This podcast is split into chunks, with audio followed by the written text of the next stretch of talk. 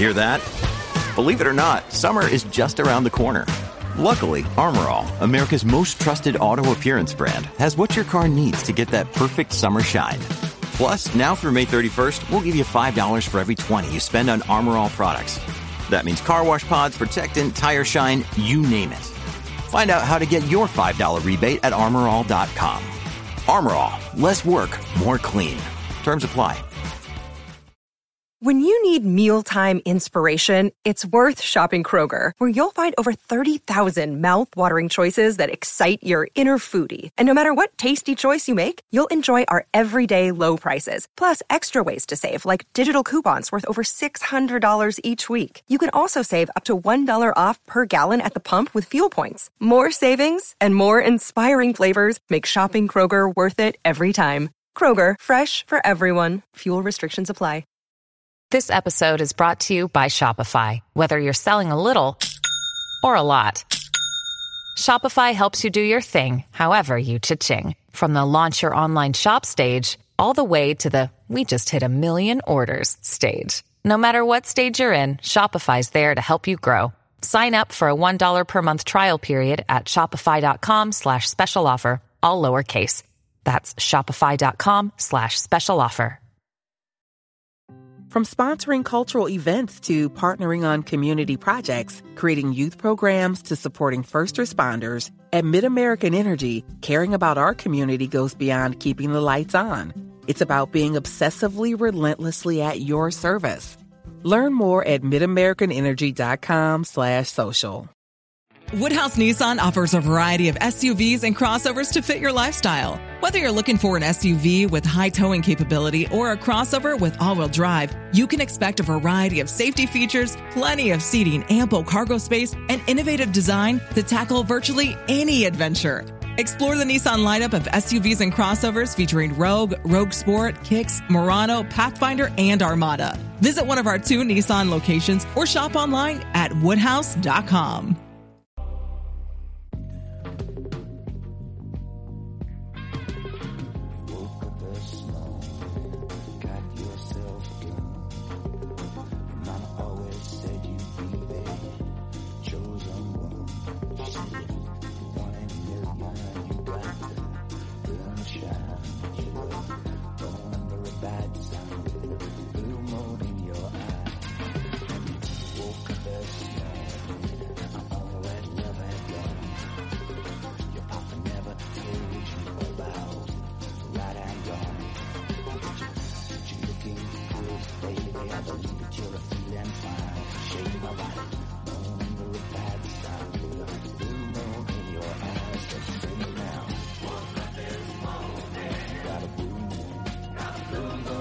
Bienvenidos a Watchlist, el programa mensual de la redacción de Fuera de Series en el que repasamos las mejores series del mes que termina, en este caso octubre, y las que más ganas tenemos de, de, que lleguen este mes que entra, que nos toca repasar el mes de noviembre.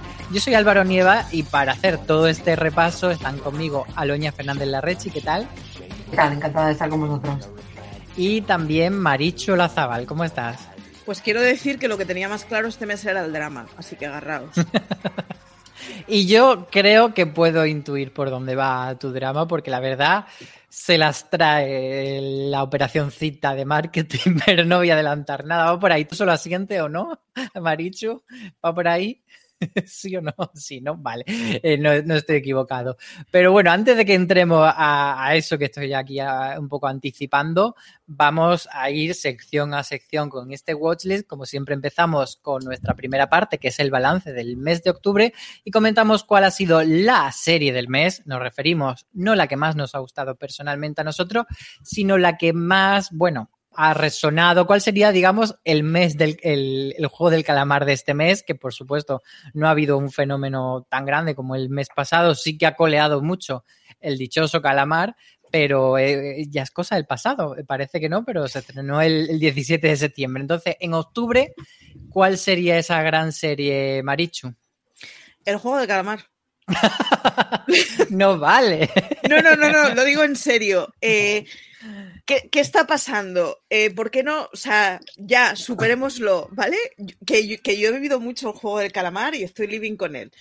Eh, pero ¿por qué sigue hablando todo el mundo del juego del calamar? ¿Cuántas veces voy a ver la receta de cómo hacer las galletas del juego del calamar? Que no son galletas, por cierto, que los que hacéis galletas lo hacéis mal, que es lo caramelo. En fin, eh, mi Twitter sigue invadido con el juego del calamar, pero a saquísimo. Eh, y no hemos llegado a Halloween. A ver, y no hemos llegado ya, a Halloween. ya están todo todos los bazares de, de todos los barrios, por lo menos del mío, llenos de las mascarillas dichosas, de, de las máscaras, mejor dicho, de- del juego del calamar. Eh, De Aloña, hecho, entonces. Bueno, en, el, en el colegio de un colega me comentan que les escribieron una carta para Halloween en donde explicitaba que los disfraces del juego del calamar estaban prohibidos. Que a mí me fascina la cosa en donde tú te puedes disfrazar de Jack el Destripador, un señor que existió de verdad y no pasa nada, aunque tengas cinco años, todos lo llevamos muy bien, pero el juego del Pero pueden calamar jugar, Pero pueden jugar a asesinarse en el patio del colegio o solo disfrazarse. Pues ¿Dónde, que- tra- dónde trazan la línea? Pero que toda la vida habíamos jugado a, a las peleas, a las guerras, a los cacos y a los ladrones y a la guerra de Vietnam. O sea, los chavales con una pistola han jugado toda la vida. No sé si me parece bien, pero la culpa no es del juego del calamar. Y hasta aquí. Marichu jugaba de pequeña a, a Vietnam, nos quedamos con eso. Me Aloña, regalaron un florete, que lo sepáis. ¿Tú estás, tú estás de acuerdo en que sigue, a pesar de que no sea estreno de octubre, sigue coleando tanto el juego del calamar como para considerar la, la serie del mes de octubre? ¿O crees que hay otro título que, bueno, podríamos darle este, este, este nombre? Eh, yo creía que, habíamos dejado atrás al el calamar hasta que ayer recibí un mail que me hablaba de que aumentaba el interés por el coreano gracias a la serie, que es como cuando todas las mujeres del mundo se pusieron a jugar ajedrez gracias a Gambito de Dama. Entonces, eh, no tengo claro que, hayamos acabado con ello, no tengo claro que podamos decir adiós. Sí que es verdad que esta semana ya era mucho más relajada, ya no había noticias tipo los ataúdes del juego de calamar. Eh, yo, yo me niego y entonces me voy a quedar con Succession, que creo que, que, bueno, que ha empezado, que, ha vuelto, que todas teníamos muchas ganas de que volviese, ha vuelto a hacer relativamente poco, ya hemos podido ver los dos primeros episodios y bueno, pues me voy a quedar con, con Succession. Que además ha sido, por cierto, renovada por una cuarta temporada. mm, Por otro lado, muy esperable, porque además el showrunner ya había hablado que, que 4 barra 5 se podían hacer de esa sesión, aunque no se quería extender muchísimo, pero bueno, eh, al final esta ha sido la, con- la confirmación oficial. Eh, yo también estoy de acuerdo con vosotras dos, que por un lado ha sido el juego del calamar, pero que mm, vamos a intentar dejarlo atrás creo que, que efectivamente Succession ha sido, digamos, a nivel crítica, pues la más celebrada de este mes, pero quizá a nivel mainstream de conversación un poco más general, yo creo que ha sido You tercera temporada en Netflix, ese, ese gran pequeño, gran fenómeno de este mes de octubre, siendo un mes en el que ha habido muchos estrenos, pero ninguno que haya destacado una barbaridad. De hecho, pues tenemos cosas como Mi Nombre, que era la siguiente serie asiática que traía Netflix, pero que luego no, no ha replicado ese, ese éxito del juego del calamar. Por otro lado, esperable que, que no lo hiciese. Entonces, creo que ha habido bastante, eh, bueno, series medianamente grandes, pequeñas, pero ninguna gigante. Así que eso podría ser una buena, una buena medida de cuáles han sido las series del mes de septiembre. Y ahora vámonos con nuestro, nuestras decepciones. Nuestra sección Hemos sido engañados. Aloña, ¿qué te ha engañado este mes? Pues eh, no me siento engañada, pero, pero estoy ahí a la expectativa porque, bueno, eh, Invasión, que es la, la serie que estrenó Apple sobre, como su propio título indica, una invasión alienígena. Bueno, eh, he visto los tres primeros, que creo que son los que hay, y si no, pues habrá un cuarto, pero, pero poco más. Y no sé, no sé dónde vamos, ni por qué vamos, ni con quién vamos, ni qué estamos haciendo, ni por qué estamos haciendo lo que estamos haciendo con tanta gente. Es un poco Babel eh, y con, con, con, la guerra de los mundos, quizá. Es un híbrido raro, eh, quizá va más despacio de lo que se supone. Y luego, mmm, no sé si me estaba ofreciendo demasiadas pers perspectivas y no sé si me acaba de interesar todas. Entonces, bueno, eh, el tráiler pintaba muy bien, era muy espectacular y, y, la verdad es que parecía algo más eh, tenso de lo que están siendo los capítulos. No le pongo una cruz, es decir, quiero seguir, pero, pero no puedo confirmar que la vaya a terminar. Igual en algún momento digo, mira, es que para ver esto, pues, pues prefiero ver otra cosa. Yo me quedo este mes con el engaño, mm, por otro lado, un poco esperable de ser lo que hiciste y el último verano. Al final, yo ya lo he dicho que soy muy fan de, del slasher y en concreto de este título, porque en mi casa se venera a, a, Jennifer Love Hewitt sobre, sobre todas las cosas, no lo sé, pero sobre muchas desde luego. Y me resulta que al final lo que se podía esperar de, esta serie es que mm, al, no estar compacta una trama eh, en, una película, sino que tenga que extenderse en varios episodios, pues se diluya un poco, no sea tan frenética la cosa, eh, se repose más la escena, el desarrollo del personaje y eso vaya en contra pues de, de la chicha del slasher, que es la sangre y la gente que aparece en sitio inesperado para intentar acuchillarte. Entonces, creo que, bueno, eh, no es absolutamente fallida, pero mm, creo que además ha habido bastante eh, eh, de acuerdo entre muchos de los críticos en que pues, no ha sido nada del otro mundo. Este es lo que hicisteis el último verano, versión serie de Amazon. Marichu, ¿cuál ha sido tu hemos sido engañado? A ver, creo que estamos todos con que yo soy una mente feliz y sé buscarle virtudes a casi todo. Startplay me dijo que iba a estrenar una cosa que se llamaba Un caso francés, que es una serie antológica en donde en cada episodio se habla de un caso real criminal francés. O sea, mi mandanguita completamente. O sea, el, título no te ha engañado, digamos. No me ha engañado, no me ha engañado. El caso. Pero un caso es era francés, pero. Claro, efectivamente. Y, es verdad que, era true y es que y hay crime. Quiero decir, en ese sentido, no me han engañado. Pero. A ver, yo empecé a ver el episodio y ya me empezó a poner un poco nerviosa cuando es ese episodio Niño Muerto. Eh, desaparece un chaval, aparece asesinado y hay que investigar quién lo ha resuelto se dedica muchísimo tiempo a cosas como el funeral y una madre llorando dramáticamente, que, me, o sea, siendo una serie basada en hechos reales, a mí esas cosas me parece muy impúdico. Y, y, cuando empiezan a investigar, aparece un cartel que dice, se sospechó de mucha gente, pero a día de hoy no hay culpable. Y así nos quedamos.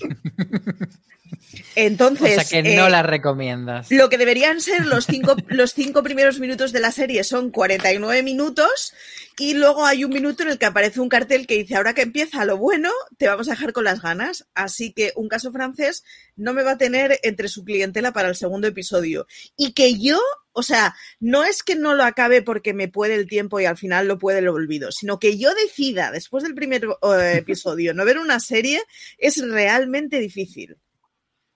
Pues nada, ahí se queda la anti-recomendación de Marichu. Vamos a pasar entonces a lado más positivo de este mes de octubre. Aloña, anda, pues mira, ¿qué sorpresas has tenido este mes que no te esperabas? Pues sospechosas inesperadas que podemos encontrar en Filming y la verdad es que, bueno, muy, muy disfrutable. Eh, está Miranda Otto encabezando esta producción australiana eh, de señoras eh, forradísimas y sus criadas. Y, bueno, pues algo que para lo que van a tener que, juntarse. La verdad es que se ve súper rápido, son cuatro episodios de creo que son 50 minutos. Y, bueno, pues tiene el metraje justo para contarla, para que la historia sea interesante, entretenida y la verdad es que los personajes están muy bien, así que para mí ha sido una, sorpresa y, la recomiendo. Pues eh, ahí está esa recomendación positiva de Aloña. ¿Y la de Marichu cuál sería? El código que valía millones. Es la historia de una pareja alemana que desarrollan eh, una cosa que parecía mucho Google Earth. Eh, hablan con un tipo de Silicon Valley que luego trabaja para Google y la casualidad quiso que ese tipo hiciera una cosa llamada Google Earth. Básicamente es la historia del desarrollo de la aplicación y del juicio en donde esos dos alemanes denuncian a los estadounidenses por plagio. Eh, la historia está muy guay, a todos los que os gusten este tipo de historias eh, os va a gustar mucho. Estoy pensando la red social era una cosa muy parecida. Pero además explica.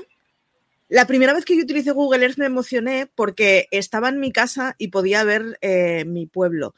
Y me entró como mucha emoción de, Dios mío, esto es posible. Y Google Earth entonces era la décima parte o la centésima parte de lo que es ahora.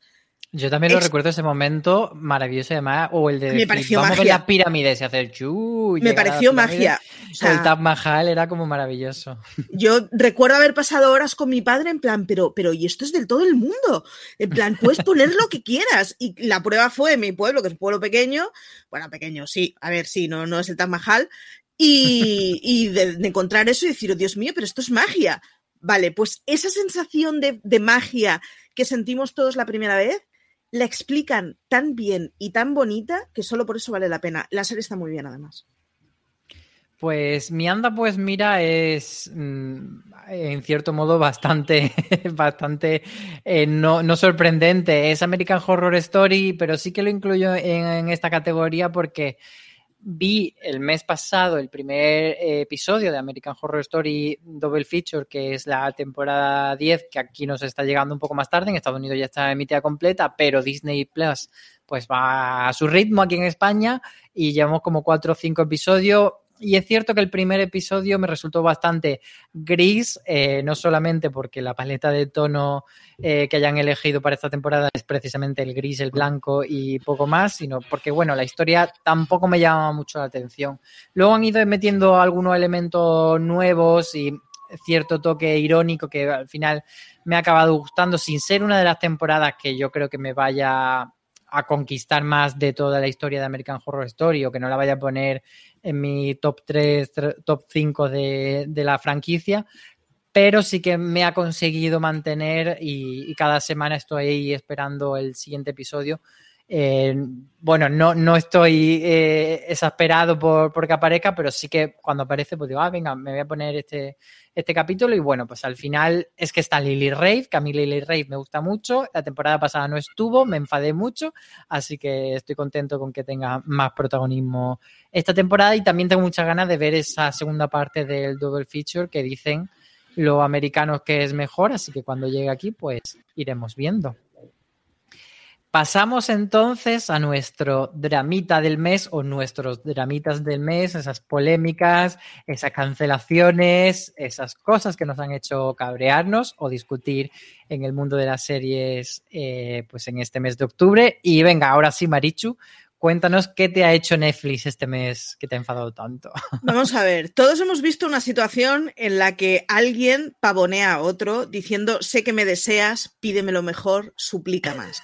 Todos hemos visto esta relación en algún momento de nuestra vida con dos personas que has dicho, Dios mío, qué conflictivo. Eso es lo que está haciendo Netflix con nosotros. Aprendedlo, Red Flags. Red Flags es lo que está haciendo Netflix con nosotros. El mes pasado nos dijo que tenía una noticia que anunciarnos de Fincher yo no me quería hacer esperanzas, pero esto es como cuando lanzas la primitiva que no te haces esperanzas, pero estás pensando ya en qué isla te vas a comprar. Vale. Llegó el día siguiente y evidentemente lo que tenía que presentar en Netflix de Fincher no era Mindhunter. Esto lo llevé relativamente mal. Pero lo que llevé soberanamente mal es que al día siguiente publicaron un tuit en donde venían a decir que es que lo teníamos que pedir con más ganas. Vamos a ver, si existe un fandom de auténticos pirados que gritamos Mindhunter hasta en sueños, somos nosotros. O sea, no es ninguna sorpresa. Ah, Da igual, yo no. O sea, Sí, es que cuando además, Netflix ya- cuando, cuando se engañó Netflix con, con el tema del documental, yo lo había pedido con ganas. Entonces, ¿a qué viene No, no, ese claro. segundo? Lo segundo fue recochineo. Lo primero puede ser una cagada o algo mal planteado. Lo, lo segundo ya. Por eso digo, es el rey del baile diciendo suplícamelo, lámeme los zapatos y entonces igual te beso. Y eso es Netflix lo que está haciendo con nosotros. Así que antes de grabar estaba con Kike, el técnico de sonido, y yo ya lo he dejado claro. O Netflix me trae Mindhunter o yo secuestro a Fincher, lo llevo a un sótano y le hago que me represente la tercera de Mindhunter con muñequitos. Así que esto va así ya. Sí, fue totalmente siguiendo tu símil de- del baile de fin de curso. Eh, no solo el, el- el chico guapo riéndose de la chica fea, sino a- a- la típica película en la que te deja en ridículo y te dice, eres fea y cómo iba a estar contigo. Pues lo mismo, ¿cómo te iba a hacer la tercera temporada de Mindhunter? Soy unos flipados, estáis locos. Y dejáis Efectivamente. totalmente en ridículo y, y- y fue muy absurdo y, y nadie lo entendió, la verdad, porque era como crear una expectativa sobre algo que hay expectativa para luego eh, que, todo el mundo se quedase chafado. La Entonces, no sé expectativa cómo- es muy fea, pero el ataque Claro. posterior gratuito, o sea, es asqueroso y encima no puedes decir, me doy de baja, porque sabes que si Mindhunter se estrena en Netflix te volverás a dar de harta para verla.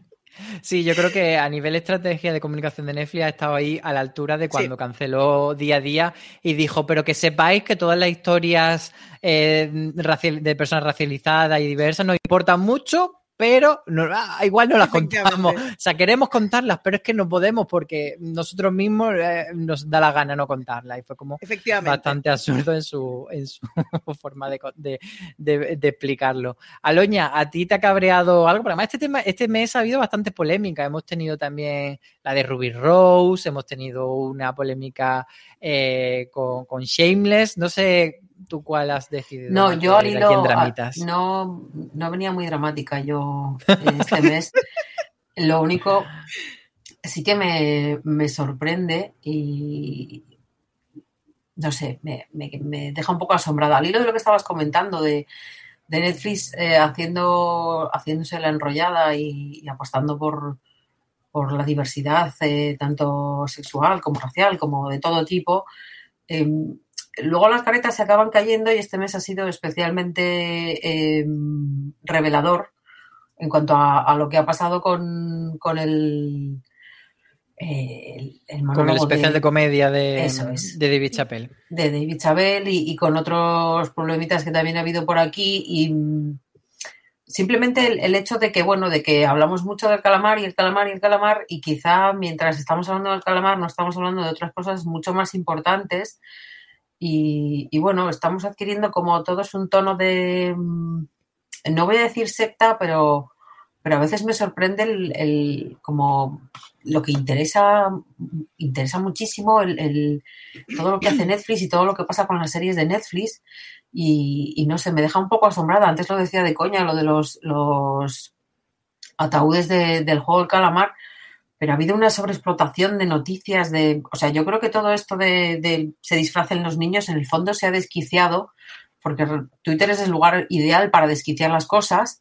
Y, bueno, pues, eh, pues, pues los niños juegan al juego del calamar. Yo no he visto el juego del calamar y, bueno, eh, tampoco me parece tan grave. O sea, los niños han jugado a muchas cosas a lo largo de su vida y, y hace unos años eh, conocían a, me vais a echar una mano, el señor Recio, el de los mariscos, Sí, Que- eh, Sí. la que se avecina. pues de la que se avecina y nadie se llevaba las manos a la cabeza y a mí pues me podía parecer igual de preocupante porque quizá no era la persona más eh, que, que más se merecía ser copiada o que más se merecía ser imitada o conocida por una criatura de, de siete años. Entonces, eh, no sé, me deja un poco loca el, el- esta capacidad de, de sacarlo todo de quicio cuando en el fondo son noticias ridículas y cuando las, las que son de verdad, las que pues acaban costándole el, trabajo a, a mucha gente o a alguna gente, pues, pues no tienen apenas cabida porque pues estamos hablando de otra cosa, estamos hablando del calamar y a quién le va a importar la, la diversidad que haya dentro de una empresa que presume de ser muy diversa y de tener contenidos muy diversos.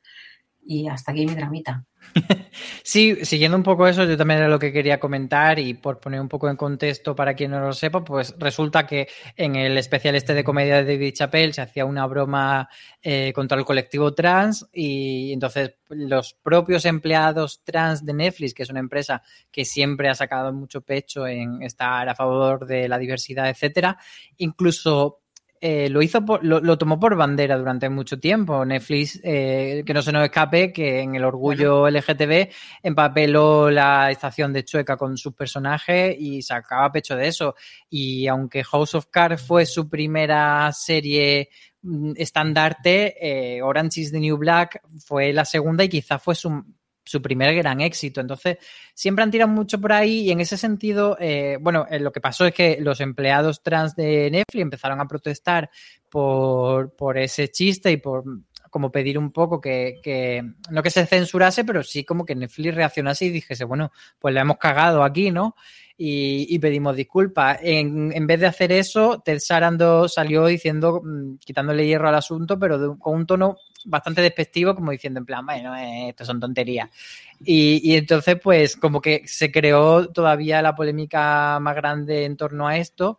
Y, y yo leí un artículo muy interesante de Slate que al final lo que decía era que que las empresas son empresas, las empresas siempre van a estar del lado del dinero y, y, siempre, pues si hay gente transfoba, pues a lo mejor ese es su nicho de mercado, aunque no quede bien decirlo públicamente.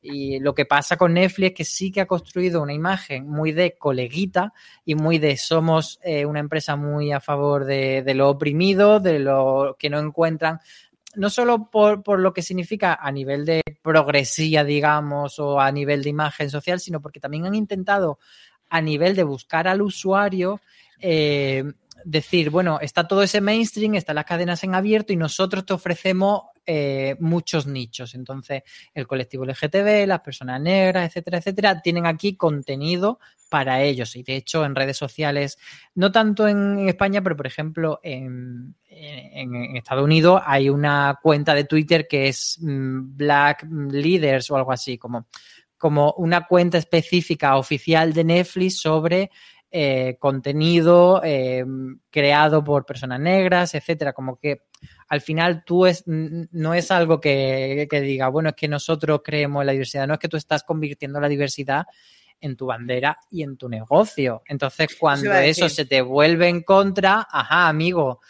Y es un poco lo que decía Loña, que, que ha sido el mes de mm, ponerle la careta del calamar y quitarle la otra careta a, a Netflix. No sé vosotras qué, cómo habéis visto también, Marichu, este tema. Yo, yo en general es que con, con, las empresas creo que no nos quieren, quiero decir. La, la, idea de a tal empresa le caigo bien por lo que sea, no, tal empresa ve que yo te, soy un nicho de mercado. Otra cosa es que, y además, bueno, pues intente que siempre sea yo y no un neonazi, vale, puede ser pero y hay que valorarlo, pero no hay que perder de vista que las empresas lo que nos ven son como, como productos o como consumidores de su producto, no tiene más. Y creo que es una cosa que no hay que perder de vista, o sea, no hay que idolatrar a ninguna empresa, hay que idolatrar, en todo caso, a la gente que hace esa empresa, pero las empresas per se mañana cambian de dueños. ¿eh? Claro, yo creo que lo curioso de este caso es que Netflix activamente ha buscado Sí, Quizá sí. Apple, eh, Apple, por ejemplo, tiene una, un montón de seguidores muy, muy fervientes, muy fanboys, pero quizá no están tan elegidos. Pero Netflix yo creo que sí que ha ido activamente a buscar y, y ha, ido, ha, intentado que la gente se identificase muchísimo con la marca sí. hasta el punto de, de, no sé, como de ponértelo en la bio de, de, Twitter, de soy fan, me gusta mucho Netflix. Y en ese sentido han intentado construir esa imagen de marca casi como si fuese un equipo de fútbol, ¿sabes? De yo soy de Netflix y no soy de HBO. Sí. Eh, entonces yo creo que ahí, claro, eh, eso es muy bueno para unas cosas, pero también cuando llegan las decepciones, pues son más grandes que si te lo hace una empresa de la que te lo espera. Si, si de repente bueno, no voy a dar nombre, pero en otra empresa eh, de otro corte o que no tenga ningún tipo de representación social o de presunta ideología, pues te lo puedes esperar más y decir, bueno, pues ya está, pues es eso. Mm, pasamos ya de, de los dramitas del mes, que nos estamos extendiendo mucho, y vamos a hablar de cuál es la mejor o la peor serie del mes. Así que hay que elegir. Eh, Aloña, ¿amor o odio? ¿Qué le vas a dar? Amor, amor. Voy a dar amor. Amor, amor, y... como Lolita. Sí. Eh, me voy a quedar con Starstruck, Starstruck que es una serie que ha venido con, con, HBO Max o HBO Max la traía bajo el brazo. Es una comedia británica que, que la BBC estrenó allá por abril y bueno, son seis capítulos de 20 minutos, o sea, te la ves como quien dice casi sin querer y, y es de una neozelandesa que vive en, en, Londres y que bueno, pues una noche vieja conoce a un chico y, y se lían y, y, pues el chico resulta ser una estrella de cine, ¿no? Entonces, eh, bueno, la verdad es que es una cosa simpatiquísima, eh, que tiene un guion estupendo, que, que, bueno, pues tiene muy, muy, muy, mala leche. Ella está estupenda, ella es la creadora, es eh, Ros Matafeo, es la creadora y la protagonista. Y, Matafeo y bueno, es el, eh, perdón, el, el apellido. El apellido Matafeo. El apellido, pero espérate que creo que le ha cambiado de nombre pero, pero sí, es neozelandesa y, y es cómica. Y, y, hay que decir que Aloña hizo un artículo en verano ah, de, pues las sí, ser, de, las, de las series británicas que quería que trajesen a España y eran siete y vamos ya por cuatro, ¿no? Aloña vamos tres ya, en Movistar y dos, en tres, HBO cuatro. Max. Sí, ya quedan menos, ya quedan menos. Yo creo que para final de año igual tenemos el pleno, pero, pero sí, esta estaba en esa lista Y luego otra que trae el mes que viene Movistar, que luego hablamos de ella, también está. Y, bueno, la verdad es que esta es pues, pues una comedia británica. Yo no me lo voy a jugar, no voy a decir eso de la próxima Fleabag y esas cosas, porque es poner el listón muy alto. Pero la verdad es que es una, es una comedia muy divertida, eh, voy a decir también muy cookie. Y tiene segunda temporada confirmada, entonces, pues bueno, pues, pues la verdad es que no te quedas ahí con las ganas de, oh Dios mío, ¿qué va a pasar? Así que yo la recomiendo fervientemente. Eh, voy a volver a decirlo, aunque da igual. Star Struck, ¿vale? No Star Max ni nada por el estilo. Star Struck, que la gente busque en HBO Max, comedia británica, Rose Matafeo. Pues sí, además de esas, de esas que a mí me han salido recomendadas en la portada de, HBO Max, esta no la tenía bajo radar, así que con tu recomendación me la quedo para verla estos días. Marichu, ¿cuál sería para ti la mejor o la peor serie del mes? Eh, yo, como tú te vas a quedar con, ya sé con lo que te vas a quedar, me voy a quedar con la asistenta. me voy a quedar con la asistenta, que es una serie que ha sacado Netflix este mes y que está muy bien, en donde es una chavala joven que se quedó embarazada muy pronto, que tenía un novio de mierda, que resulta ser un padre de mierda y que se encuentra sola en el mundo, en Estados Unidos, donde el estado de bienestar brilla por su ausencia. Y es terrible, es terrible. O sea, eh, reconozco que yo no la he acabado de ver, me la estoy viendo solo en días en que estoy de muy buen humor preparada para eso, porque estás todo el rato con un nudo en el estómago. A ver, uno cuando ve Juego de Tronos es como, uh, qué dramático es todo lo que estoy viendo, pero los dragones no existen y no me van a matar. El rollo de la asistenta es que absolutamente todo lo que sale es muy mundano es terriblemente mundano. Es una cosa de estoy segurísima de que esto en Estados Unidos pasa a cascoporro. From sponsoring cultural events to partnering on community projects, creating youth programs to supporting first responders, at MidAmerican Energy, caring about our community goes beyond keeping the lights on. It's about being obsessively relentlessly at your service. Learn more at midamericanenergy.com/social. Woodhouse Nissan offers a variety of SUVs and crossovers to fit your lifestyle. Whether you're looking for an SUV with high towing capability or a crossover with all wheel drive, you can expect a variety of safety features, plenty of seating, ample cargo space, and innovative design to tackle virtually any adventure. Explore the Nissan lineup of SUVs and crossovers featuring Rogue, Rogue Sport, Kicks, Murano, Pathfinder, and Armada. Visit one of our two Nissan locations or shop online at woodhouse.com. y anoto. Y que en España pasa muchísimo más de lo que nos pensamos también. Así que os recomiendo La Asistenta, eh, está muy bien interpretada, es una historia, iba a decir maravillosa, pero desde luego no es la palabra adecuada, fantástica y bueno, te deja un nudito en el estómago, pero acabas eh, gritando estado de bienestar en cada episodio.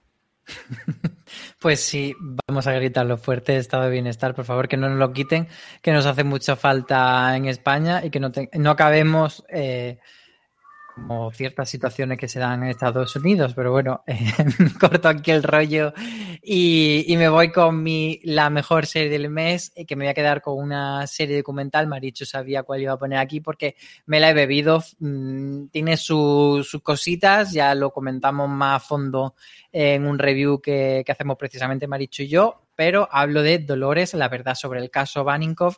Había muchas ganas de, ver la versión de, de Dolores Vázquez que, nunca había hablado. Nos sorprendió que, también tenían el testimonio de Alicia Hornos, aunque no lo habían promocionado eh, en ese caso, pero bueno, pues creo que, que mm, aun siendo un tema pues peliagudo, etcétera, no se cae en amarillismo ni en morbo y creo que está bastante bien tratado.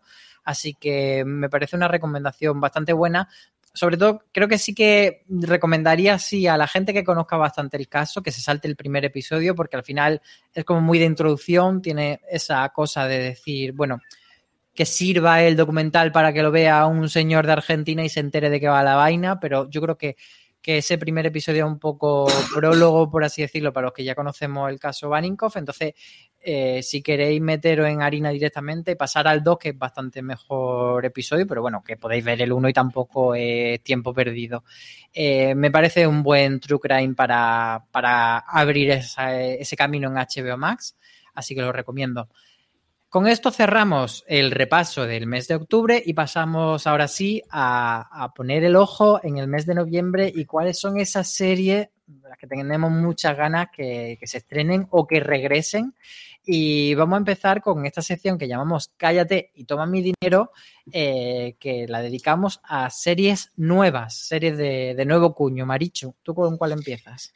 Pues es que mentiría si dijera otra. Eh, la Rueda del Tiempo se estrena el 19 de noviembre y hay fecha y hay tráiler. Tengo muchísimas ganas de verla. Además, con la Rueda del Tiempo, eh, yo no he leído la historia original, pero la Rueda del Tiempo para mí es, una, es, una cosa súper mística porque es esa cosa que acabó escribiendo Brandon Sanderson porque su autor original falleció. Entonces es como palabra de Dios, palabra de Brandon Sanderson, palabra del Señor.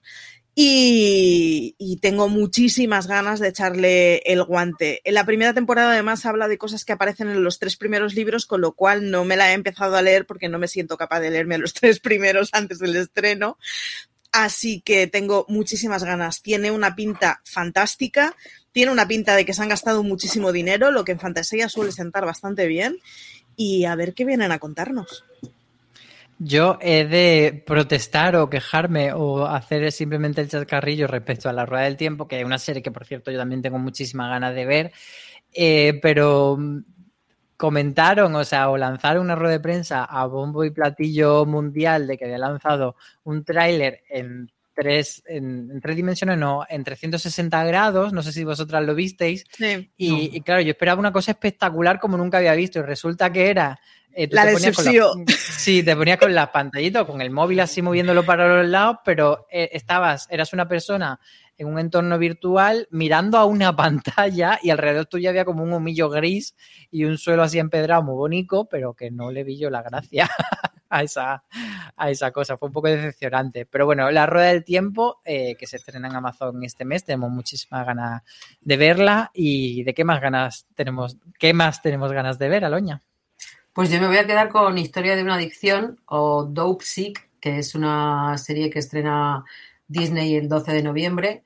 Y bueno, además de venir con un repartazo que está encabezado por Michael Keaton y que bueno, pues también viene, está Kylie Diver de Creedme o, Peter Sarsgaard, eh, pues eh, tenemos, eh, cuentan la historia de, el problema de las drogas, que claro, se dice el problema de la epidemia de las drogas, pero no se refiere a los drogadictos, sino a gente que está tomando opiáceos, que le recetan opiáceos porque tiene problemas físicos y que luego acaba enganchándose a ellos. Entonces, pues un poco el, problema que, que, se da en varios ámbitos de en varios pueblos, en varias ciudades de Estados Unidos y luego también cómo funciona pues los despachos de la DEA o la sala de juntas de grandes compañías farmacéuticas. Mm, yo la verdad es que tengo bastante curiosidad. Son ocho episodios. Eh, puede que quizás sean demasiadas cosas que contar para, para tan poco espacio, pero, pero bueno, eh, soy optimista. Pues hay que dar esa recomendación y yo me voy a ir con, con una serie española que es Cardo de A3 Player Premium. Em, tengo bastante ganas de verla porque una serie co-creada por Claudia Castafreda, que era una de las guionistas y, vamos, que estaba en el equipo de Veneno, eh, aquí co-crea junto a Ana Rujas, que además es la protagonista, y, sigue mm, la, vida de una chica joven de unos 30 años, pues, eh, digamos, un poco una serie generacional, pues, eh, con problemas típicos de la edad, que no tiene dinero, que está en la precariedad, con una relación tóxica con el sexo, etcétera, etcétera. Eh, a ver cómo sale esto. A mí todo lo otro no me ha acabado de encajar mucho. Entonces creo que Cardo puede ser diferente y aportar otra visión de, de una, bueno, otra cara de la moneda, digamos. Eh, no la he visto todavía, no la he podido ver, pero sí sé que hay gente que, que, la ha podido ver cuando fue, porque se presentó en San Sebastián. Y a mí lo que, lo que me llega es dos cosas, que están todo el rato follando que es muy serie malasaña y sobre todo que se están todo el rato drogando, que nunca han visto tanta droga junta en una sola serie. Así que no sé si eso será bueno o malo para la propia ficción. Eh, lo de que haya mucha droga, evidentemente para la vida real no es bueno, para la serie no sé cómo le sentará, pero bueno, tengo ganas de ver este cardo de A3 Player Premium. Me flipa el concepto serie malasaña. Sí, y- Sí, sí, porque no sé, creo que al final es como, bueno, siempre se tiende a centralizar mucho estas historias jóvenes en Madrid y en, y en barrios, digamos, un poco de moda y, y luego, no sé, parece que no, que no hay vida juvenil más allá, aunque curiosamente Hit sí que se ha ido para su segunda temporada a Ciudad Real, que me parece algo bastante curioso y positivo. Diosito que llegue ya, nuevas temporadas. Marichu, ¿de qué tienes muchas ganas de que vuelva? A ver, tengo muchas ganas de que venga, venga Juan, muchísimas. Y creo que el 80% de la culpa es de la cuenta de Twitter de Juan Carrasco. o sea, es la mejor cuenta promocional que ha existido en la vida. Ellos Pero te voy a decir una cosa, y no sé si es un poco, estoy siendo un poco bicho o un poco malo, pero ¿es mejor la cuenta de Twitter que la propia serie? Porque Sí, sí, yo creo a que sí. A veces lo pienso, que, que Yo me creo gusta que más sí. Sí, Juan o sea, la Carrasco me- Twitter que, la serie. O La sea, la serie serie me parece normal, pero la- el Twitter me gusta mucho. A mí la serie me gusta mucho y yo me divierto mucho con la serie de Juan Carrasco. Pero eh, no tengo muchas ganas de que llegue Juan Carrasco por la serie. Es decir, yo no paso mi vida diciendo, oh, ¿te acuerdas cuando vi aquel episodio? A pesar de que de vez en cuando me acuerde, no es una serie a la que recurra muchísimo. Pero es que la cuenta de Twitter es tan buena. O sea, es tan adecuada, está siempre. No es una cuenta que funciona solo cuando tienen que promocionar la serie. Es una cuenta que funciona aleatoriamente cuando le da la gana a sus mm, dueños. Y funciona muy bien y consigue que, para mí, en mi cabeza, eh, o sea, Juan Carrasco es un personaje que está permanentemente de promoción. Así que tengo ganas de que llegue la serie, pero de verdad que un porcentaje muy alto es porque tienen la mejor media de promoción, que es una cuenta de Twitter que funciona todo el año. Aloña, ¿y tú que tienes muchas ganas de que vuelva? Yo, yo me, dejo llevar por el recuerdo. Eh, tengo ganas de que vuelvan dos. Una tengo fecha y la otra no, pero una estoy segura que va a volver, aunque no haya fecha, que es Auga Seca, es la, la producción que podemos ver en HBO, en la que también participa la RTP portuguesa y la televisión gallega, y que vuelve el, el- el mes de noviembre, aunque no hay un día cerrado, pero lo prometo. Y ahí tenemos, pues bueno, un thriller gallego, la verdad es que la mar de interesante. Y luego, pues sacando mi lado tierno, que lo tengo, eh, estoy deseando que llegue el 30 de noviembre, a pesar de que eso signifique que las navidades están más cerca, horror, porque vuelve la serie más tierna de todas las series habidas y por haber, vuelve todas las criaturas grandes y pequeñas a filming el 30 de noviembre.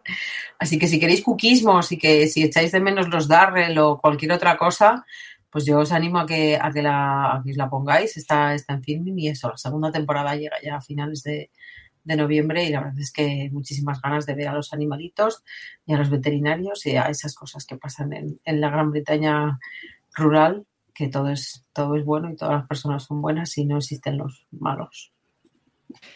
Pues muy bien, yo me voy al 19 de este mes, eh, que es el viernes en el que Movistar estrena la segunda temporada de Vida Perfecta, que por cierto ya han anunciado que será la última temporada de la serie.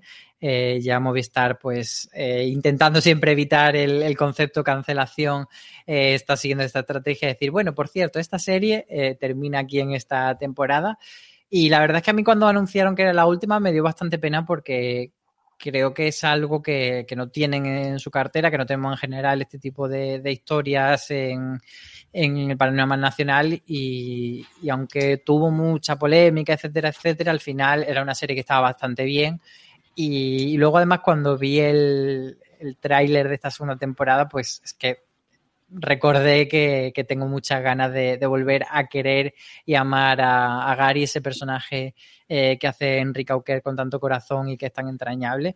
Así que de todos los regresos, mira que hay varios que tengo ganas, eh, me voy a quedar con, con, Vida Perfecta, que me apetece mucho volver a ver.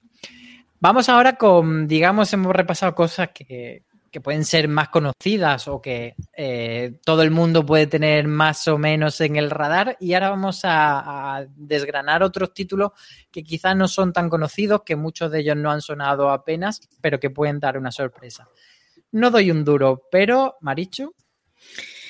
A ver, eh, lo mío es café para muy cafeteros. Hay una cosa que estrena Movistar el día 29, que es Atlantic Crossing, que básicamente es la historia de qué pasa con la familia real noruega cuando los nazis eh, invaden el país. hay nazis y hay reyes. Mm, es todo lo que le puedo pedir a una serie. Tengo mogollón de ganas de verla y además creo que son de estas series que son de estas series que pueden acercar a las series no exactamente de tacitas, pero sí como finas monárquicas a gente que de entrada no querría estar. Y es que monarquía y guerra siempre son una buena combinación para una serie. Pues ahí queda esa posible serie exitosa o serie que nos encante este mes. Eh, ¿Cuál sería la que tú propones, Aloña? Yo tengo otro mashup un poco marciano y en este caso, eh, bueno, los que somos más mayores, más viejos, los más viejos del lugar recordamos Viven, que fue esa película, ese libro, esa historia que nos contó cómo sobrevivieron eh, los jugadores, creo que era de rugby, de un equipo en los Andes.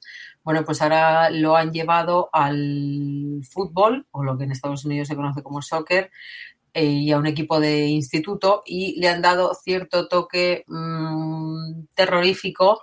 El caso es que el 15 de noviembre eh, trae Movistar algo que se titula Yellow Jackets. Y bueno, yo no soy muy del género del terror, pero la verdad es que esto me apetece porque, bueno, me mola el, el reparto. Está Juliette Lewis, está Cristina Ricci, entre muchas otras. Y pues tengo curiosidad, ¿no? Por, por ver cómo. La verdad es que el, el tráiler da cosica, pero, pero bueno, tengo curiosidad porque bueno, me mola eso de que vayan a, ser todo chicas y, y cómo, cómo va a terminar la cosa, ¿no? Cómo, cómo puede pues acabar un- una tragedia de un accidente de avión que se estrella en una, en una zona remota del norte del país y pues tendrán que, que luchar por sobrevivir y por salir adelante. Pues mi no dais un duro, pero va para una serie que prácticamente elijo por el título y, una línea de, de, de sinopsis porque no hay más. Eh, nos vamos hasta el día 17, miércoles 17 de noviembre, un día en el que Netflix estrena La Reina del Flow, segunda temporada, y Flow navideño. O sea que el 17 es el día del Flow oficialmente para Netflix y me voy a quedar con este Flow navideño porque el concepto Flow navideño me llama mucho la atención y bueno, la serie va de un inesperado romance navideño que surge entre un rapero y una tenaz periodista. Esto puede salir muy mal o puede salir muy bien, pero como hace poco cancelaron Dash y Lily, que a mí me gustó y me pareció una tontuna navideña como bastante entrañable, pues voy a intentar... No entiendo que, la cancelaran por eso. que, exacto, así que voy a intentar que este flow navideño me, me acabe de, de encantar. No sé si a vosotras por ese título ya os conquista o no. A mí la- lo- mi problema es la cuestión navideña, el resto ya todo bien. Muy Yo-. Este No. año fijé un tuit, creo que de agosto, diciendo que yo ya estaba preparada para la Navidad. Así que si en agosto estaba preparada para la Navidad, imagínate ahora. Pues ahí, ahí ya tenemos en el horizonte. Además, curioso porque es eh, una serie navideña que se estrena en noviembre. O sea, ya estamos un poco a- al nivel Vigo poniendo las luces casi en verano. Bueno, a nivel digo, perdona, pero en Madrid ya están puestas también. Madrid- Sí, sí, sí, pero, O sea, pero ya están está. apagadas. eh, Y están el turrón- casi toda España, sí, el pero. turrón lleva en el súper, bueno, el turrón no sé, pero yo vi panetones hace un mes, o sea. sí, sí, en, Eh, en se acaba de ver, Navidad. o sea, Halloween y Navidad ya están mezclados también, sí. Pues, eh, Marichu no dice nada porque se ha comido unos, unos panetones ya. No, pero he ¿verdad? reservado dos ya. Ay, cómo nos conocemos. Para deciros que el de Pancracio que- y el de Manín tenéis que reservarlos ya, os quedáis sin ellos. Yo hasta noviembre, eh, o sea, hasta, Hasta noviembre, diciembre. ¿quieres decir hasta hasta- no, no, no, perdón. Hasta diciembre no como Navidad. Eso ya es una regla porque, porque si no, no hay límite. Pero bueno, dejemos los dulces a un lado y vamos a cerrar el, el mes este de noviembre que tenemos por delante con la serie del mes. ¿Cuál creemos que va a ser la serie que dé el campanazo este mes, independientemente de que nos guste o no nos guste? Aloña. Yo voy a ser muy breve y muy rápida. Yo voy a seguir con sucesión. O sea, creo que no, creo que vaya a haber nada que haga tanto ruido como el ruido que va a hacer sucesión todos todas las semanas. Pues ahí queda la cosa. Eh, yo la verdad es que no tengo muy claro que Sucesión tenga esa fuerza tan grande, tan grande como para convertirse en la serie del mes. Más hablando de a nivel de conversación seriéfila fuera de cierto círculo. From sponsoring cultural events to partnering on community projects, creating youth programs to supporting first responders, at MidAmerican Energy, caring about our community goes beyond keeping the lights on. It's about being obsessively relentlessly at your service. Learn more at midamericanenergy.com slash social. Marichu, es que ¿tú qué creo que, perdón, perdón por interrumpirte, pero, pero es que venía ahora, he visto a, a los Roy, a Kendall y a, a- y a Roy, ahí, em, o sea, y al padre en, en un en una pancarta de esas que pone HBO en un edificio, metidos ahí en el corazoncito, con el morado, o sea, la promo que está haciendo HBO Max, pero a lo bestia. Y claro, me he puesto a pensar en, en esa serie que empezamos eh, hace tres veranos, unos cuantos frikis a los que le gustaban estas cosas empresariales que al principio no entendías nada, pero decías, dame más porque esta gente es muy hija de puta. Y claro, a ver, yo no te voy a decir que, que- que esté siendo un- una casa de papel, una cosa así, pero sí que me parece que hay mucha gente que, es- o sea, que mucha gente se ha subido al carro y que, y que mucha gente le gusta mucho porque, claro, pues esto es, eh, eh, pues, pues eh, gente mala haciendo cosas malas y, y pegándose puñaladas tramperas. Entonces, eh, quizá no, quizá está ahí la rueda del tiempo que va a hacer mucho ruido y está el ojo de halcón o como Corcho se llame lo que va a estrenar mm, Disney este mes.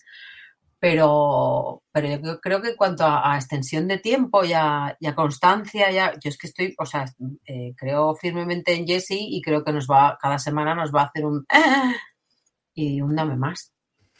Marichu, ¿tú qué opinas de todo esto que ha dicho Aloña? ¿Crees que, que tienes razón o que la rueda del tiempo se va a llevar eh, el gato al agua o será otra? Creo serie? que la, la rueda del tiempo lo va a petar bastante entre un sector muy sesgadito de frikis, honestamente. Creo que no va a ser una serie, no va a ser un Uy, juego de tronos que... ¿No crees que tiene capacidad de mainstream siguiendo Me da un la sensación que no. O sea, porque por, por la pasta que parece que, que han metido, mm, podríamos pensar que intentan ir a un El Señor de los Anillos.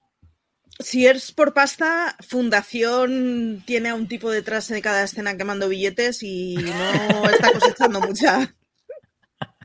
o sea, mm, de Vaya verdad. me- ese, ¿eh? de todas es- maneras. Uf, uf, bueno, Sí, sí, sí. en fin, lo tengo que hablar con mi Aproveche- terapeuta porque- Aprovechemos eh, y abramos este melón. Fundación, ¿qué- ¿por qué crees que ha sido un bluff, Aloña? No, por, o sea, eh, quiero, no me he puesto, pero no me he puesto porque no hay nada que me anime a ponerme. O sea, yo tenía muchas ganas, eh, me apetece mucho, eh, la historia me apetece. eh, lo ves, pues eso, Apple, es que Apple, voy a decir Navidad, pero Apple vende las cosas como nadie. Claro, ya lleva vendiendo cosas durante muchos años porque lleva vendiendo iPhones y iPods y todas estas cosas. Entonces tiene experiencia en vender cosas y en hacer cosas bonitas pero, pero lo de fundación es una cosa flipante porque había mucho ruido, mucha expectativa, muchas ganas y los pocos que os habéis animado, eh, habéis desanimado a los que teníamos ganas y llegamos tarde a todo porque eh, es un tostón, eh, la gente se pierde, insisten en lo mismo todo el rato. eh, o sea, yo he oído eh, mm, 10 críticas diferentes, criticando 10 cosas diferentes y llegando a la misma conclusión que es no merece la pena. Entonces, pues me da perecita porque digo, es que puedo aprovechar mi tiempo. A ver, yo he tenido un mes de octubre muy complicado porque yo he decidido que en este momento de mi vida era buen momento para ponerse a ver Doctor Who, que es una serie que tiene 10 temporadas. Entonces he dicho, venga. Entonces, claro, cuando veo que hay gente que dice Fundación un tostón, digo, pues voy a seguir con Doctor Who y ya para acabar de liarme la manta a la cabeza, ayer decidí empezar en The Burr, que son ocho temporadas con capítulos de hora y media. Que dices, pues también es una decisión muy acertada. Entonces, yo Te voy a estoy Al acompañar menos no te has- Lebur, por ah. cierto. Al menos no te has puesto con Doctor Who desde los años 60, que también. No, o sea, no me solo puesto tiene desde de los años 2005, 60. desde pero, 2005 eh, hasta aquí. Estoy aquí para confesar que en las dos primeras semanas de, de este mes no he visto otra cosa que no fuese Doctor Who y me vi las cuatro primeras temporadas una detrás de otra que eh, me dio mucha pena eh, cómo acaba la cuarta temporada y no voy a hacer ningún spoiler, pero por otra parte dije, mira, este es un buen momento para desengancharte un poco de esto y seguir con tu vida y ver otras cosas. O sea, eh, No va a pero pasar, claro, no va a pasar, asúmelo, Estoy- es igual. Sí, sí, sí, no, me, me he tomado, eh, como Matt Smith no, no me acaba de tal, me he tomado un descansito. Eso te iba lo a voy- preguntar muy brevemente para, para lanzar un poco de, de guerra entre nuestros oyentes y que digan, no, ¿cómo puede ser? ¿Cuál es tu doctor favorito hasta el momento? Pues yo hasta ahora, el otro día cuando acabó la tercera temporada y David Tennant dijo no me quiero ir, pues yo estaba llorando como profundamente. Ese, ese, ese GIF que sale el señor llorando, que, pues ese GIF es de Doctor Who y ese GIF era yo misma en mi casa llorando profundamente porque me encantó. O sea, Eccleston está bien, es simpático, lo que pasa que está muy poco tiempo. Y a mí me parece que es el papel de David Tennant. Pero bueno, ayer vi que David Tennant el año que viene va a hacer un montón de cosas y me pareció maravilloso. Te iba a decir Entonces, exactamente eso. Eso, a tope con David Tennant. David Tennant creo que va a ser el año que viene el Oscar Isaac de este año. Pero bueno, a lo que voy, estoy en un punto de mi vida en el que no me apetece perder el tiempo con cosas que parece ser que hay mucha gente que certifica que es un tostón, cuando tengo cositas guays aseguradas ahí, como Doctor Who, que llevo mucho tiempo queriendo ver, o Endeavour, que se ha convertido en el detective tendencia en eh, octubre de 2021, cuando sí. Endeavour lleva muerto de risa en nuestras eh, plataformas de cabecera. ¡Ocho años! Pero oye, este mes todo el mundo hablaba de Endeavour, pues ahí he ido yo, y claro, he descubierto que es un detective guapete, británico, con sus traumitas, con su suspensito británico, y dices, pues esto es lo que apetece tomarse. Pues, ¿Y la pues tenemos así. dónde, por cierto? Pues la tenemos En- por duplicado En filming y en Amazon. y en Exacto. Amazon. Muy bien. O sea, que Eh, después de todo esto que nos hemos liado un poco, volvemos al tema. Marichu. La serie del mes entonces es Accession y la rueda del tiempo. ¿Cuál va a ser para ti? Yo me voy a ¿Cuál quedar crees? con Cowboy Bebop. Eh, Cowboy, Cowboy, Cowboy Bebop es una historia que tiene fans desde hace un porrón. Es una historia de manga en donde hay un trío de gente que básicamente mm, atrapan a malos alrededor de la galaxia. Es un manga Uber conocido que podéis ver en Netflix. Salió el tráiler o las primeras imágenes eh, esta semana y es que Netflix va a hacer una serie real que estrena el día 19 y honestamente creo que lo va a petar un huevo. La historia mm, está muy bien, eh, el tráiler tiene buena pinta y cuenta ya con un ejército de seguidores. Así que apuesto por Cowboy Bebop. Pues yo estoy de acuerdo con vosotras dos en esta categoría, porque además creo que Cowboy Bebop puede ser mm, lo que tú decías de la rueda del tiempo de ir a un nicho, yo creo que esta todavía Sí. más nicho, pero bueno, puede que dé el salto al mainstream, no lo sabemos. Mi apuesta es una serie que creo que mm, tiene todas las papeletas para que nos enfademos mucho y digamos, pero qué mierda, ¿para qué ha vuelto esto? Mm, Que lo hubiesen dejado muerta mejor, pero que todos vamos a estar ahí a opinar. Y estoy hablando de Dexter, que por un lado hay gente que, lo denomina como temporada 9 y otra gente que lo denomina como si fuese una miniserie nueva, Dexter New Blood. Sea como sea, 10 capítulos que empezarán a emitirse en Movistar Plus el 8 de, de este mes. Y creo que todos vamos a estar ahí para decir lo que sea, pero todos vamos a tener que opinar. Aloña hace así con el dedo, para los que no nos ven en vídeo, que lo sepan, sí, los que nos no, es que escuchan, no- está diciendo que no, así que digno, ¿por qué crees No te que quería interrumpir. eh, pues simplemente porque no estuve en la original. Entonces, que no me esperen en la vuelta. Eh, no, yo quiero mucho a, a Michael, eh, le quiero mucho porque para mí una de mis series favoritas es A dos metros bajo tierra, pero, pero no le cogí la gracia a Dexter y no me acabé de enganchar. Entonces yo me he querido bajar de ese carro al que tú me estabas subiendo forzosamente porque no voy a estar en ese carro y porque, eh, pues, pues eso, que, que no cuente conmigo, que no voy a ir. Marichu, ¿tú vas a estar en el carro de Dexter, sí o no? Eh, Dexter fue la primera vez que se aceptó socialmente en mi vida que te pudiera gustar un asesino eh, en serie. Así Entonces que se lo debes. A partir de, efectivamente, a partir de Dexter es cuando yo, mm, lo que me pasa a mí, le pasa a mucha gente, nos fascinan los personajes de ficción que son asesinos en serie, así que no vayáis de dignos y no vayáis de puros, que a todos nos gustaba Dexter, así que sí, se lo debo. Sí, yo creo que Dexter, salvo a Loña, a muchos seriéfilos de, de aquella época, no- nos gustó al menos alguna temporada. Luego ya, eh, pues bueno, eso, como todos sabemos, fue un poco deteriorándose por el camino, pero bueno, ahí estuvo un tiempo en nuestros corazones. Muy rapidito, porque ya llevamos casi una hora de podcast, pero decidme vuestras bolas extras del mes de noviembre, alguna cosilla más que no hayamos mencionado y que o bien creáis que puede funcionar, como puede ser Ojo de Halcón, que ya lo hemos eh, mencionado, es el gran estreno de Marvel de, de este mes, que se estrena hacia finales de mes, o alguna otra que tengáis ganas, un Dickinson qué, ¿qué me decís, Aloña? Pues yo me voy a quedar con Grace, que era la que comentábamos de esa famosa, famosa entre comillas, perdón, serie de lista de series británicas que queríamos que, viniesen, pues eh, es Grace que, que viene el día 5 a Movistar. El día 5 es un capítulo y el día 12 creo que es el siguiente. porque son capítulos de, de 90 minutos como los de Endeavour y bueno, pues es eh, otro, es otro policía, es otro detective, pues que también tiene sus transmitas y que también tiene que, que resolver un par de, de investigaciones. Está basada en unas novelas famosísimas en, en Gran Bretaña, bueno, en Gran Bretaña y en todo el mundo, porque han vendido 20 millones de ejemplares. Y bueno, pues eh, el protagonista es John Sim, el de Life on Mars o, o, de Doctor Who. Y pues, pues, pues eso, más, más investigadores británicos, por favor, gracias. ¿Y tu Marichu, alguna extra? Eh, sí, no sé si para bien o para mal. Eh, Filmin estrena el día 5 de este mes una cosa que se llama Juan Pilila, que es una serie. A ver, son capítulos de cinco minutos en donde hay un señor que tiene un pene muy largo. Es una serie de animación infantil. Sí, que tuvo mucha polémica y que se hizo viral aquí, pero no, no estaba en emisión. Es sueca, si no me equivoco, nórdica por ahí. Danesa. Danesa. Yo y... eh, reconozco que, o sea, no los, me descoloca tanto la premisa que me gusta.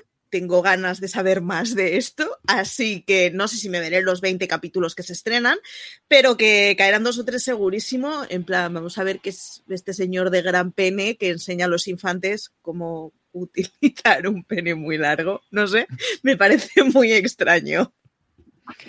Pues esa es recomendación y, y, para mí la bola extra sería Historias para no dormir, este remake que han hecho, bueno, mmm, tendiéndose un puente entre Amazon y Televisión Española, la va a estrenar primero el día 5 de este mes Amazon Prime Video y son cuatro episodios, la broma, el doble, Freddy y el asalto, que ya existían en, la Historias para no dormir clásica, que van a ser reinterpretados por cuatro directores, Rodrigo Cortés, Rodrigo Sorgoyen, Paco Plaza y Paula Ortiz. Bueno, hay una mujer por lo menos entre los cuatro, eh, podría haber dos, pero bueno, en fin, el terror ya sabemos que, en España siempre mmm, pues cuesta que, que, entren las mujeres, pero poco a poco va sucediendo y bueno, yo tengo bastante ganas de, volver a ver, que lo vi hace mucho, mucho tiempo, lo vi en mi época universitaria, eh, aquellos episodios que seguramente estén por ahí en el catálogo de RTV Play y volver, después de volver a verlo, ver la reinterpretación esta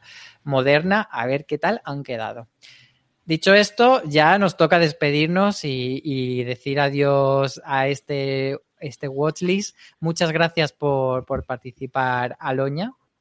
Pues muchas gracias a vosotros y ya que estamos y puesto que se celebra eh, un año desde que me empezasteis a invitar a estar aquí, pues os lo agradezco doblemente porque, bueno, eh, aparte de pasárnoslo muy bien, que creo que la gente ya se ha dado cuenta de, de ello, pues he aprendido mucho y, y he disfrutado mucho. Pues muchas gracias por, por, decirlo y nosotros encantadísimos de, de tenerte y ojalá que, que, sigamos hablándonos de serie muchísimo más tiempo.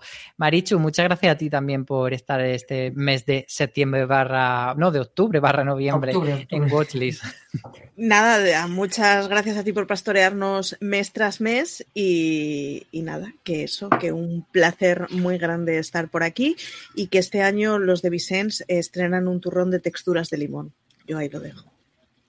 Pues nada, todos los por, que no escucháis. Por, se, por, seguir con nuestro apartado gastro. Tenéis esa recomendación gastro de, de, Marichu. Ya nos contaréis por, por, redes sociales o por los comentarios del podcast si vosotros os ponéis ya con los dulces navideños o esperáis un poquito más a que se acerquen las verdaderas fechas navideñas. Pero bueno, tenemos por delante eh, bastantes estrenos del mes de noviembre. Contadnos también cuáles son los que, los que queréis ver, los que más os apetecen, que siempre nos, nos gusta mucho escucharos y, y leer vuestros comentarios. Y como siempre decimos, muchas gracias por llegar hasta aquí, que estamos muy contentos de, tener eh, oyentes tan, tan agradecidos al otro lado. Y como siempre decimos para despedir estos podcasts, tened muchísimo cuidado ahí fuera.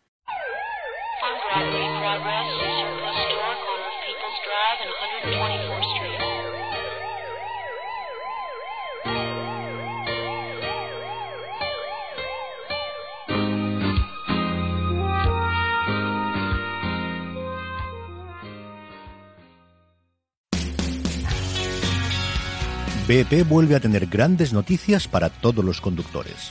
Cuando vayas a repostar tendrás un ahorro de hasta 40 céntimos por litro en Península y Baleares y 35 céntimos por litro en Islas Canarias, incluyendo la bonificación del gobierno. Cada vez que visites una estación BP en la península y Baleares, puedes ahorrar y disfrutar de todas las ventajas que ofrecen en su programa Mi BP. Y si lo haces desde Canarias, podrás disfrutarlas a través del plan Dino BP. Así que ya sabéis, BP nos lo pone fácil para ahorrar al máximo estés donde estés. Hazte con su tarjeta en sus estaciones de servicio y si quieres consultar más información, puedes hacerlo en mibp.es y plandinobp.es.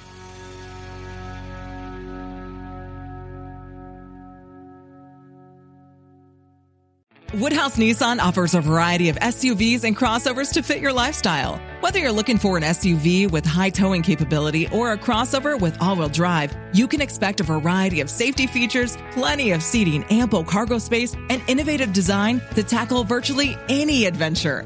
Explore the Nissan lineup of SUVs and crossovers featuring Rogue, Rogue Sport, Kicks, Murano, Pathfinder, and Armada. Visit one of our two Nissan locations or shop online at woodhouse.com.